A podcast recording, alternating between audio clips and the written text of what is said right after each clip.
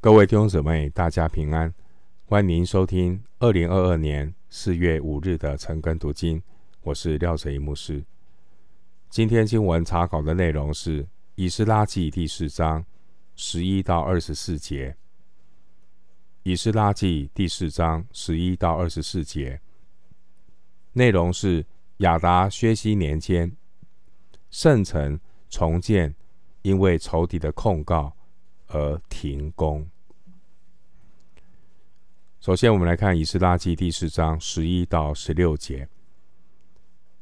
上奏亚达薛西王说：“河西的臣民云云，王该知道，从王那里上到我们这里的犹太人，已经到耶路撒冷重建这反叛恶劣的城，逐立根基，建造城墙。”如今王该知道，他们若建造这城，城墙完毕，就不再与王进贡、交课、纳税，终九王必受亏损。我们即时预言，不忍见王吃亏，因此奏告于王，请王考察先王的实录，必在其上查知这城是反叛的城，与列王和各省有害。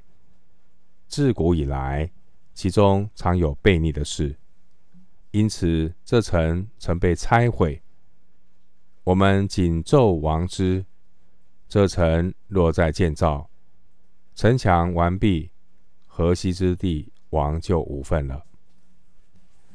这段经文是亚达薛西在位的期间，圣殿的重建遭受到仇敌的控告。在这段经文里面，指的那些回归者，可能是在古列大利乌年间回到耶路撒冷的人，也有可能是在亚达薛西一世年间回来的这些犹太人。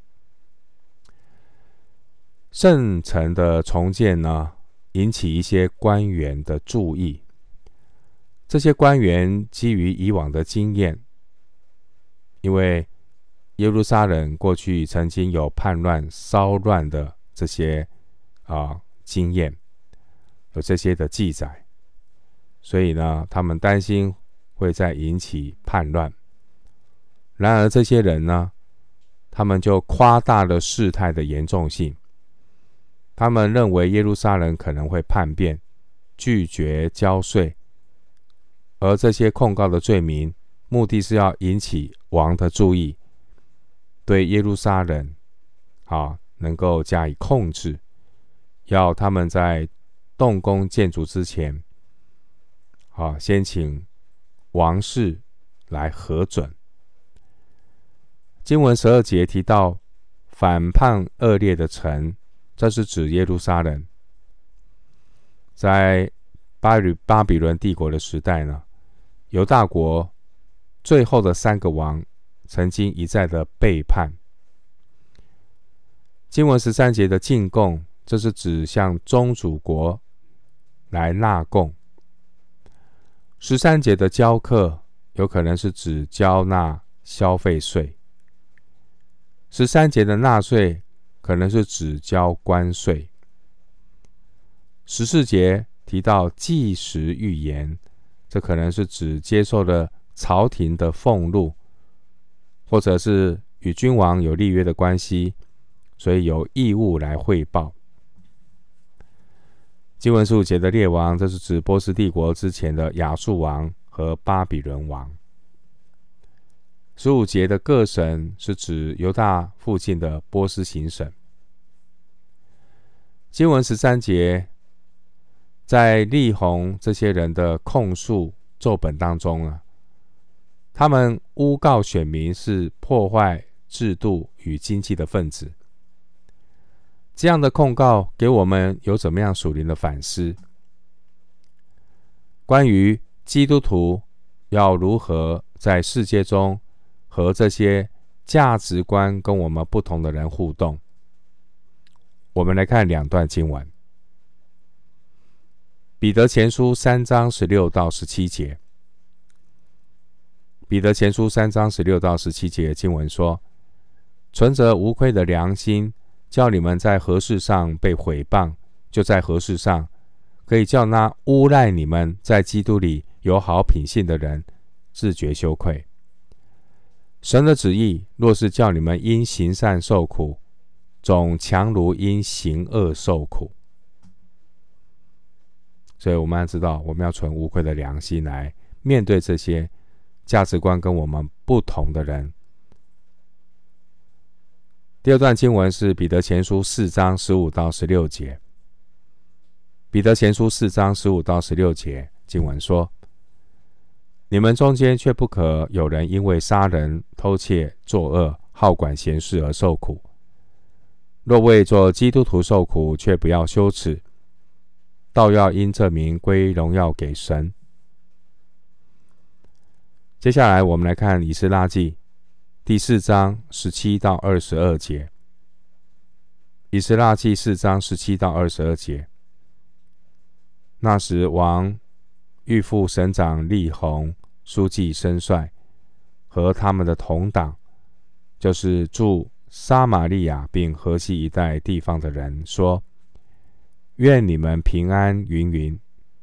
你们所上的本。”已经明读在我面前，我已命人考察，得知此城古来果然背叛列王，其中常有反叛悖逆的事。从前耶路撒冷也有大君王统管河西全地，人就给他们进贡、交课、纳税。现在你们要出告示，命这些人停工。使这城不得建造，等我降旨。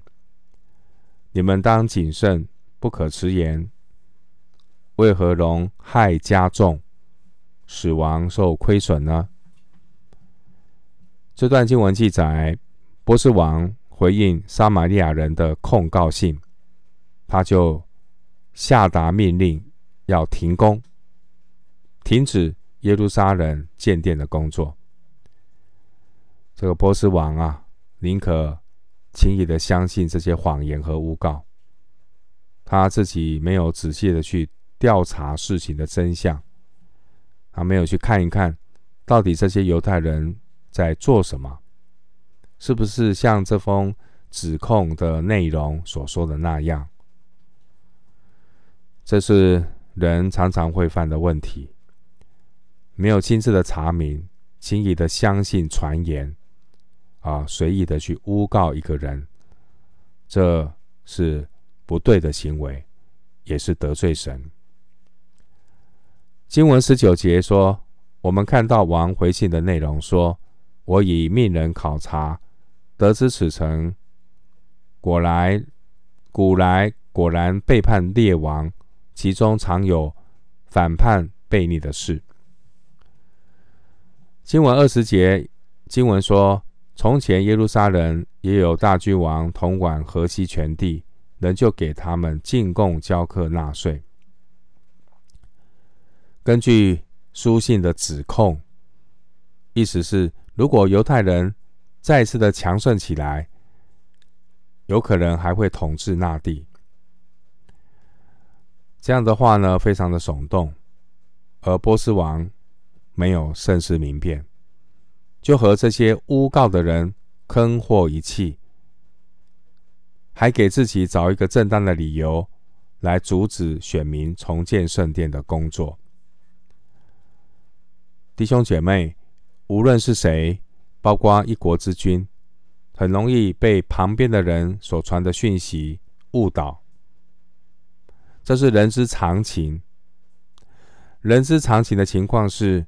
人很容易依照别人的话作为判断是非的依据，但其实人常常误判，人很容易被错误的讯息带风向，以至于做出了错误的判断。相较之下，我们可以向信实的神祷告。圣徒的祷告，借着聆听、寻求神的带领，查验何为神的善良、纯全可喜悦的旨意。诗篇第九篇第八节说：“神要按公义审判世界，神按正义判断万民。”弟兄姊妹，人会看错，但神的判断永远是正确的。恶人处心积虑要攻击一人，然而耶和华的眼目遍察全地，要显大能帮助向他心存诚实的人。历代志下十六章第九节，这些诬告圣城重建的仇敌，他们一得到王回复的信，就急忙的往耶路撒冷去见犹太人，强势的要逼他们停工。这正应验了箴言一章十六节所说的话：他们的脚奔跑行恶，这些诬告选民的人，他们因着欺骗王，得到了王的命令，然后他们又滥用王的名义来行恶。因为王的命令中只是说要出告示，让犹大人停工，并没有说要用势力强迫。然而，这些我们看到这些恶人，他们却是用武力强逼。王的命令只是说不得建造那城，这些恶人却扩大解释，说不可重建圣殿。其实，王的命令只是被他们拿来成为遮掩自己虚谎恶毒的挡箭牌。他们的恶意就是要阻止圣殿的重建。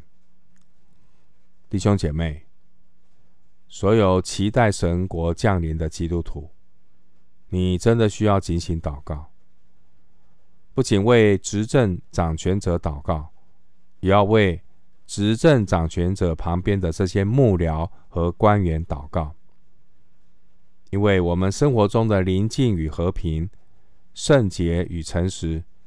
很大程度都跟这些官员的正直和智慧有关。箴言十四章三十四节说：“公义使邦国高举，罪恶是人民的羞辱。”另外，提摩太前书二章一到三节，当国家整个震动的时候，所谓的上梁不正下梁歪，怎么办呢？提摩太前书二章一到三节提醒我们，经文说：“我劝你，第一要为万人恳求、祷告、代求、祝谢；为君王和一切在位的也该如此，使我们可以尽前端正、平安无事的度日。这是好的，在神我们救主面前可蒙悦纳。”回到经文，《以斯拉记》第四章。二十三到二十四节，亚达学习王的上谕读在利宏和书记申帅，并他们的同党面前，他们就急忙往耶路撒冷去见犹大人，用势力强逼他们停工。于是，在耶路撒冷神殿的工程就停止了，直停到波斯王大利乌第二年。这段经文记载，在耶路撒冷圣殿的工程，因着仇敌的拦阻，停工了，一直停到波斯王大利乌第二年。这一次的停工，固然是由于撒玛利亚人的拦阻而停工，然而犹大人的冷漠、缺少热忱的心，也是难辞其咎。如果当年这些选民有足够的热忱，就不会一直停工停那么久。当大利乌王下令速速促成圣殿重新动工之前呢，就有先知责备这些的选民，而这个责备劝勉的内容可以参考。哈该书第一章，如果当年犹大人能够积极热忱一点，当他们在受到撒玛利亚人的阻挡阻挠之后，他们就如果能够马上的把真实的情况尽力的告诉亚达薛西王，争取让王撤回这个命令，不要停工。但很可惜啊，他们就任凭敌人的拦阻，停下自己手中的工作。同样的，今日教会的信徒，我们要留意，不要单顾自己的事。我们要留意，一定要同心祷告。我们不要悖逆神，我们要顺服神，借着他仆人的带领和提醒。很多时候，弟兄姊妹的冷漠带来亏损，远远胜于敌人猛烈的攻击和破坏。信徒的冷淡和仇敌的攻击，这两者都会导致教会的建造停滞不前。属灵重建的工程，实际上就是一场属灵的征战。凡是属神的工作，都只能依靠神来完成。上帝透过服事建造的过程，让我们参与的人看到自己的卑微和有限。神也的确透过难处、服事的挑战，使我们认清自己的本相，能够谦卑的来到神的面前，依靠神。支取神的能力，也求主帮助我们，要撇下一切自我中心的骄傲，存谦卑的心，与神同行。如此，我们才能够真正的与神同工。我们今天经文查考就进行到这里，愿主的恩惠平安与你同在。